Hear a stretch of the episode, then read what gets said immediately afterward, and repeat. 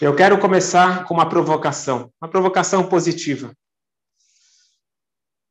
Eu quero que vocês se perguntem ou perguntem para qualquer pai ou mãe: o que você deseja para os seus filhos? Pergunta clássica: o que você mais quer dar para os seus filhos? E qual é a resposta clássica? Para mim, o mais importante é que eles sejam felizes. Aí você pergunta para ele, bom, o que você está fazendo então para ajudar a chegar nesse teu objetivo? Bom, eu dou presentes, tento estar presente, só tem que ser honesta, ela tenta estar presente porque ela compete com o celular, quer dizer, os, os familiares competem com a atenção do celular. Então, um bom pai, uma boa mãe, dá presentes, tenta estar presente.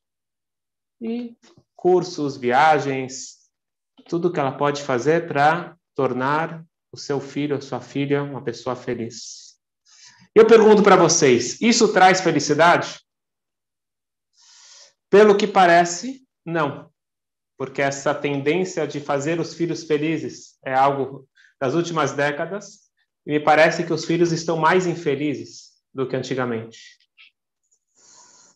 E aqui vem a regra de ouro.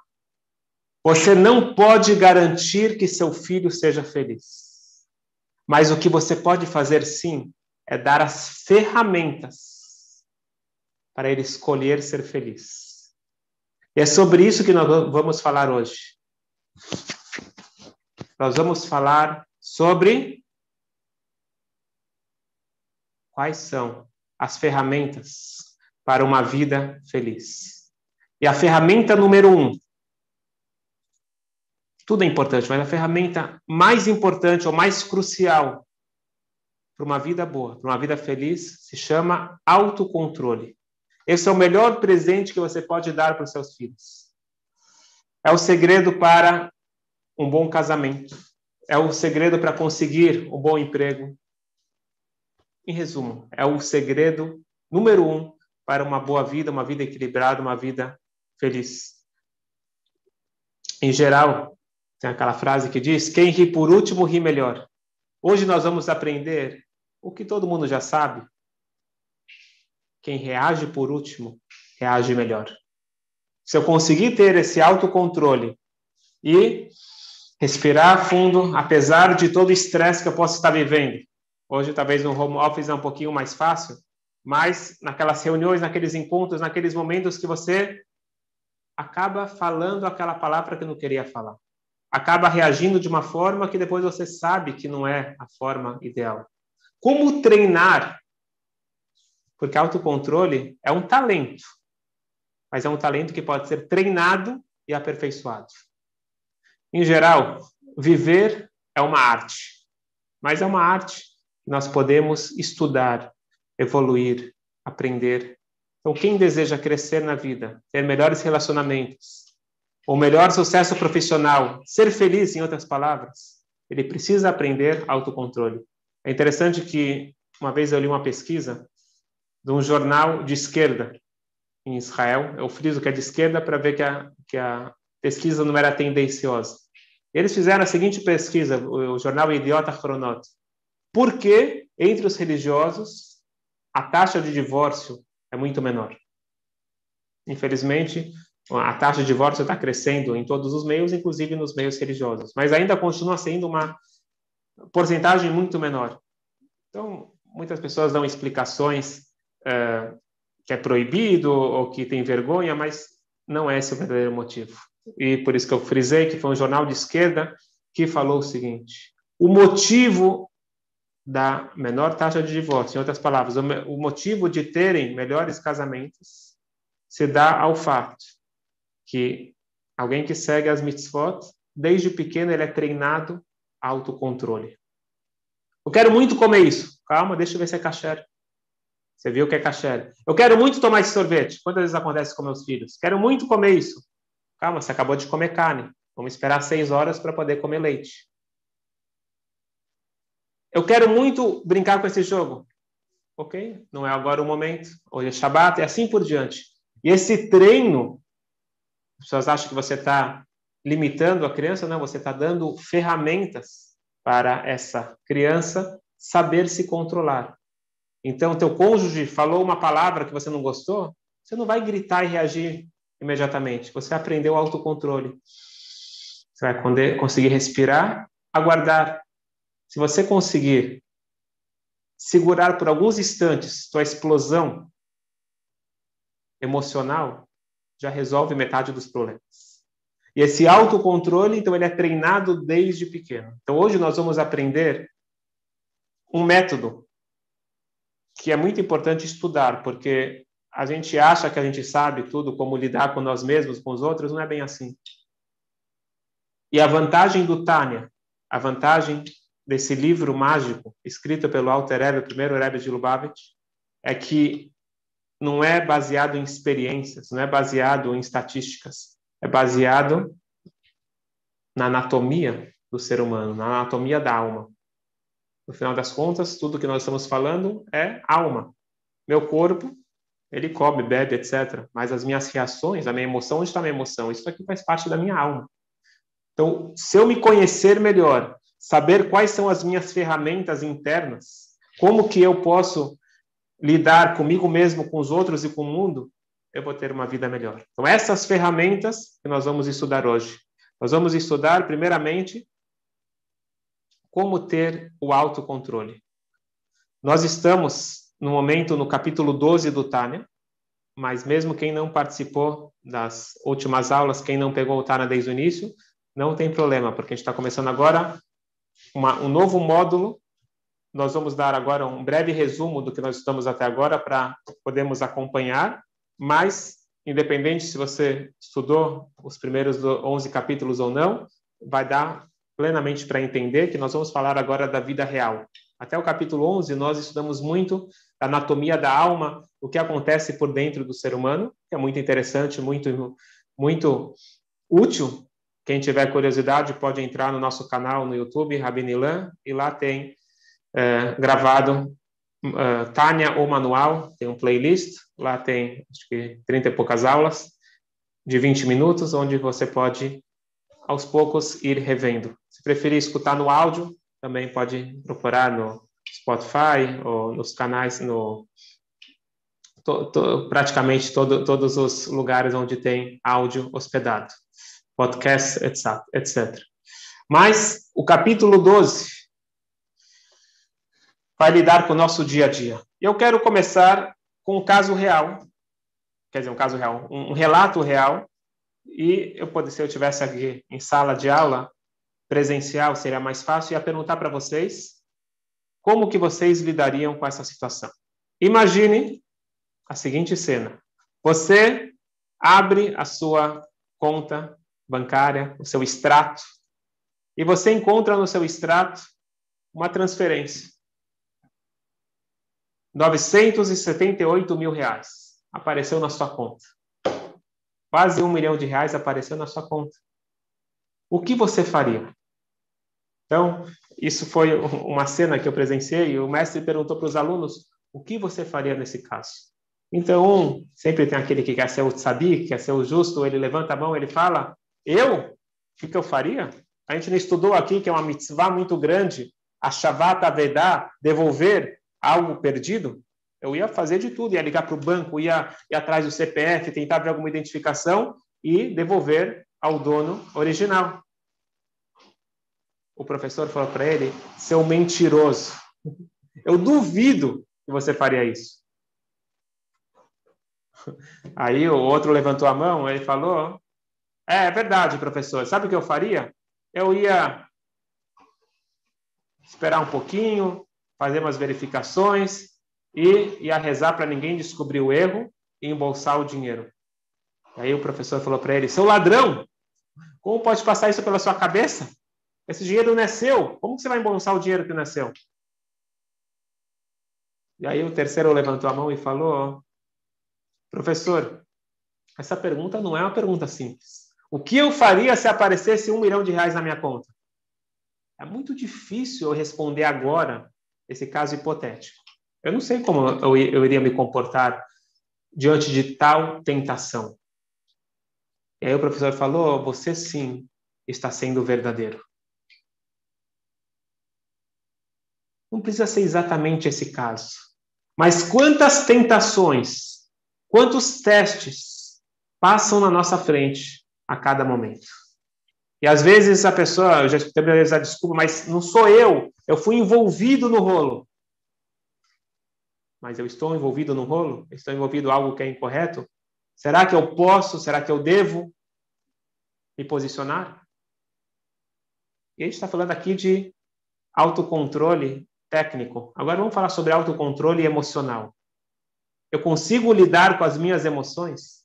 Será que eu consigo fechar minha boca naquela hora que um impulso natural é gritar, xingar, ou Deus nos livre, bater? Na verdade, não precisa falar de bater, porque às vezes as palavras machucam muito mais do que um tapa. Com palavras, posso matar alguém. Eu tenho capacidade de controlar minhas palavras? Muita gente usa a desculpa, não, eu sou assim impulsivo. Mas será que eu posso treinar ser menos impulsivo? Mas eu sou muito raivoso. Não é porque eu tenho raiva, eu tenho que perder a minha inteligência. Nós vamos aprender como, com inteligência, eu posso treinar a controlar a minha raiva. Só que aqui vem a grande novidade do Tânia, vou colocar como introdução, depois a gente vai ver dentro do Tânia. A grande novidade do Tânia é a seguinte. E isso é muito importante falando de educação de filhos. Orientar os jovens. É muito comum a pessoa se sentir para baixo, ter uma autoestima baixo porque a pessoa fala: olha como eu sou, eu sou uma pessoa egoísta, eu sou uma pessoa raivosa. E a pessoa se considera uma pessoa ruim. E esse baixa autoestima gera ansiedade, depressão e todas as consequências negativas que nós sabemos. O grande ponto do Tânia é o seguinte: aprenda a aceitar tais sentimentos. E não tem nada de errado em ter esses sentimentos, porque você é um ser humano. E o ser humano tem esse tipo de pensamentos, esse tipo de sentimentos. Mas não é porque eu estou sentindo raiva que eu vou me comportar de uma forma raivosa. E essa pequena diferenciação que faz toda a diferença é isso que nós vamos estudar aqui dentro do Tânia. Mas para isso, a gente precisa de um breve resumo. Vou compartilhar com vocês aqui na tela.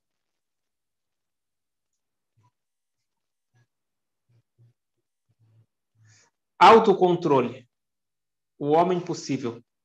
Até agora nós estudamos que tem o tzadik, que é o justo, que é aquele homem que não é o homem possível, é o homem que nasce tzadik, é muito raro alguém ser um tzadik, um justo, uma pessoa perfeita.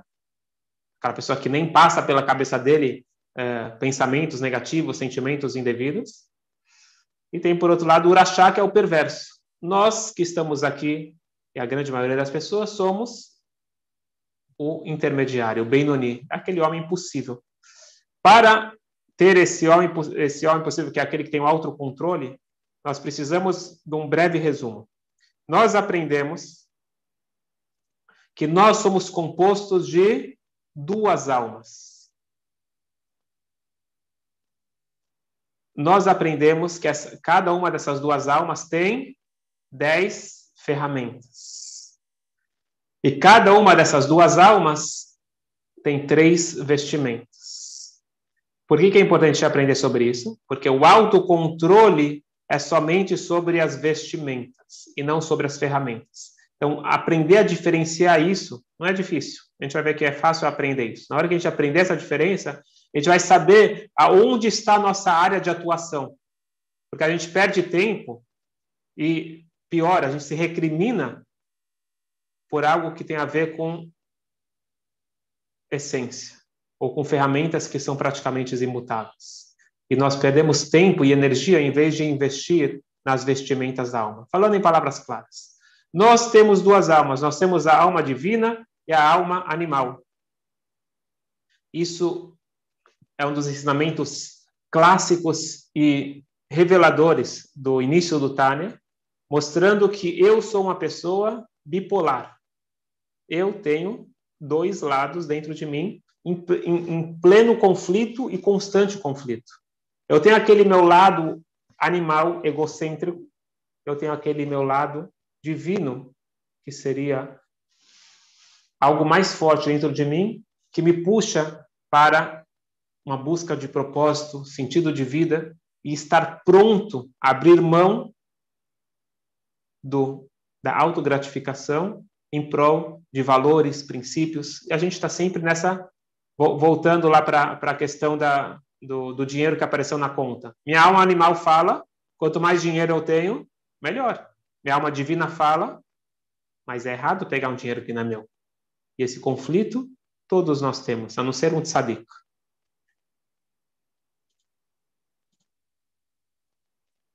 Depois nós aprendemos sobre as dez ferramentas da alma. Nossa alma ela tem dez ferramentas de, que, que é com, com, através delas, através das ferramentas, eu me comunico com o próximo e com o mundo.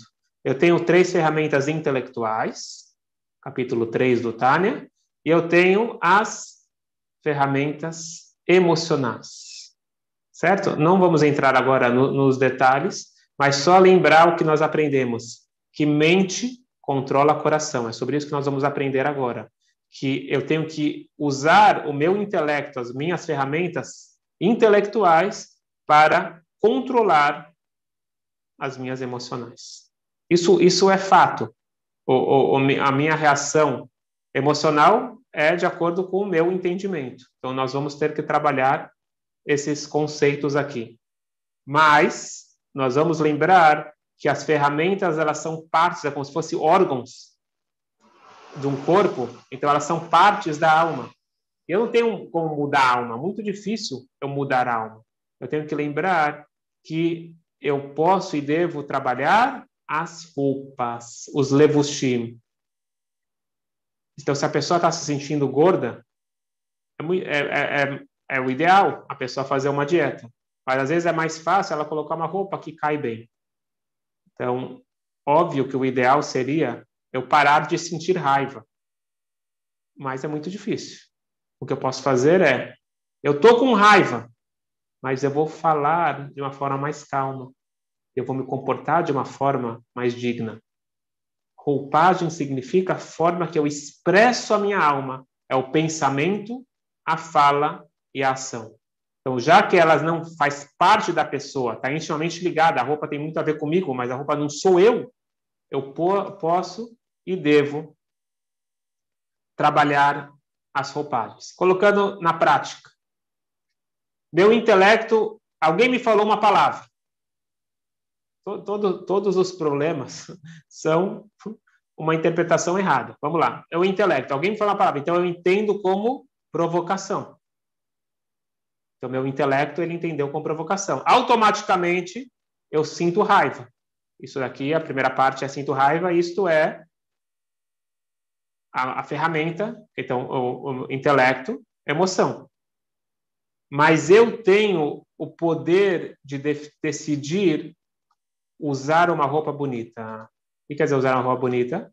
Eu estou sentindo muita raiva, mas eu vou falar palavras bonitas. Um exemplo clássico para isso é quando você não pode responder feio para seu chefe ou para alguém que você. Você não pode responder feio para ninguém, mas alguém que na sua cabeça você colocou que você não pode responder feio, o que, que você faz? Hum, sim, sim. Então você controla aquela raiva. Você não deixa de sentir a raiva. Você está sentindo, está queimando por dentro. Mas esse autocontrole está no poder de todo ser humano. E eu posso e devo treinar ele para não falar feio com ninguém, muito menos com as pessoas próximas a mim. Então, eu sinto que eu tenho que me controlar na frente dos outros, os estranhos. Quem é próximo, eu descarrego. Não. Esse entendimento vai me ajudando a polir e treinar e controlar os meus as minhas vestimentas. Vamos dar um exemplo clássico, prático. A pessoa chega e fala a pessoa vai na nutricionista, a nutricionista fala, você não pode comer chocolate, principalmente à noite. E é bem à noite, naquela hora da ansiedade, que você vai lá e precisa comer um chocolate. A pessoa fala, não, eu fui na nutricionista e eu entendi, tá bom. A partir de hoje, eu não gosto mais de chocolate, eu odeio chocolate. É mentira. É mentira. E não vai funcionar. O que eu posso fazer é decidir não comer o chocolate que eu gosto muito. Eu gosto muito. Então, a pessoa vem e fala: Eu sinto horrível de falar fofoca. Será que é verdade? Todo mundo, a maioria das pessoas gostam de uma boa fofoca. Fala assim: Eu gosto muito, mas eu sei que isso é errado e eu vou me controlar. Então, ser honesto consigo mesmo e saber que eu posso e devo trabalhar as ferramentas mas não a, a desculpa, eu devo trabalhar as, as roupagens, mas não as ferramentas, então isso vai ajudar muito no meu processo. Já está passando o horário, vamos só ler dentro as palavras dentro do Tânia, para ficar mais gravado. Vê a Benoni. Quem que é o Benoni? O Benoni é aquela pessoa intermediária. O Sheleolam Einara Gover Kolkach Lichvosh Etair Ktaná Leitlabesh Biguf Laktio. O Benoni é aquela pessoa que ele tem um conflito. Ele tem um conflito difícil. Ele por ele quer, quer, quer gritar, ele por ele quer pegar o dinheiro, ele por ele vai falar feio. Mas,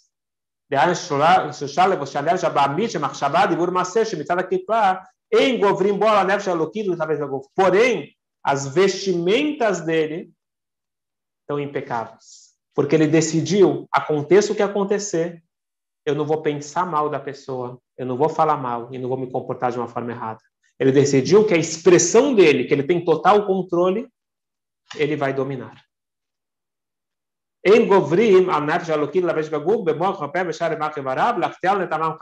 Então ele não vai de jeito nenhum deixar a alma animal vencer ou dominar a alma divina. Esta, este é o grande pulo do gato. A pessoa precisa saber que existe uma diferença entre sentir raiva e se comportar com raiva. E aqui vem, então, a gente sempre tenta trazer para a prática, qual que é o exercício de hoje? O exercício é controlar a raiva. Mas de que forma? Reconheça o sentimento de raiva, porém decida por não deixar suas vestimentas serem influenciadas. Boa sorte e até a próxima aula. Nós estamos agora começando esse novo módulo. Eu vou disponibilizar esse, esse, essa aula para todos e quem ainda não se inscreveu está convidado a se inscrever. Maayan, com dois as, .org.br barra manual. E se Deus quiser, técnicas práticas, como ter uma vida mais equilibrada. Vou abrir agora para as perguntas. Sim. É, dentro do que você falou, assim, como é, como é que assim, existem momentos que você precisa ser enérgico, precisa ser, não vou dizer impulsivo, mas você precisa responder rápido. Então, assim, é difícil achar esse equilíbrio do momento de responder rápido e da, e da resposta contada até 10, né? Não sei se, se a Torá fala, se aborda também essa questão da, da resposta rápida. Então, uh, mesmo, mesmo, mesmo a resposta rápida, eu tenho o direito e posso respirar pelo menos uma vez e pensar. É dito que os sábios, eles não falam sem pensar. Então, eu tenho que dar a resposta rápida. Quem me obriga? O mundo me obriga a dar a resposta rápida? Posso parar e pensar. E eu li histórias que realmente são marcantes de pais que, quando eles estão vendo o comportamento errado dos filhos, e é aquele momento que você tem que reagir, você, tem, você é o educador, o que, você faz? Eles param, vão para um canto e ficam pensando como que eu vou lidar com essa situação. Porque se você agir por impulso, provavelmente vai, vai tomar uma decisão errada. Mas, mas é óbvio, é óbvio que quanto mais a pessoa se treina, ele vai mais rápido saber como dar a, a, a resposta certa. Mas a gente vai continuar errando, a vida toda a gente vai errar. Mas a gente tem que, pelo menos, saber que é possível e se esforçar para melhorar. Esse é o nosso objetivo. Errar cada vez menos. A pergunta aqui, quando a pessoa tem raiva, muitas vezes essa raiva faz com que a pessoa comece a sentir no seu corpo. Muitas vezes não, sempre. Nosso corpo imediatamente sente, fica mais quente. Como controlar? Então, se a gente conseguir controlar o sentimento, isso vai controlar também a, as reações no corpo. Como conciliar orientações psicológicas de expor suas emoções, até para evitar doenças, com honestidade e autocontrole? Ótima pergunta. Autocontrole não significa abafar as emoções. Autocontrole significa falar de uma forma calma. Então, se você está chateado com alguém, você pode e deve expressar. Pelo contrário, ficar escondendo, a Torá também fala que é errado. Você tem que chegar para essa pessoa e falar: estou muito chateado com você, e conversar de uma forma normal. É só pensar o seguinte: quando você está você tá com raiva, como que você fala com o teu patrão? Com ele você não pode explodir, mas você tem que falar. E como você fala? Então, tem, tem que treinar a falar de uma forma bonita com todo mundo.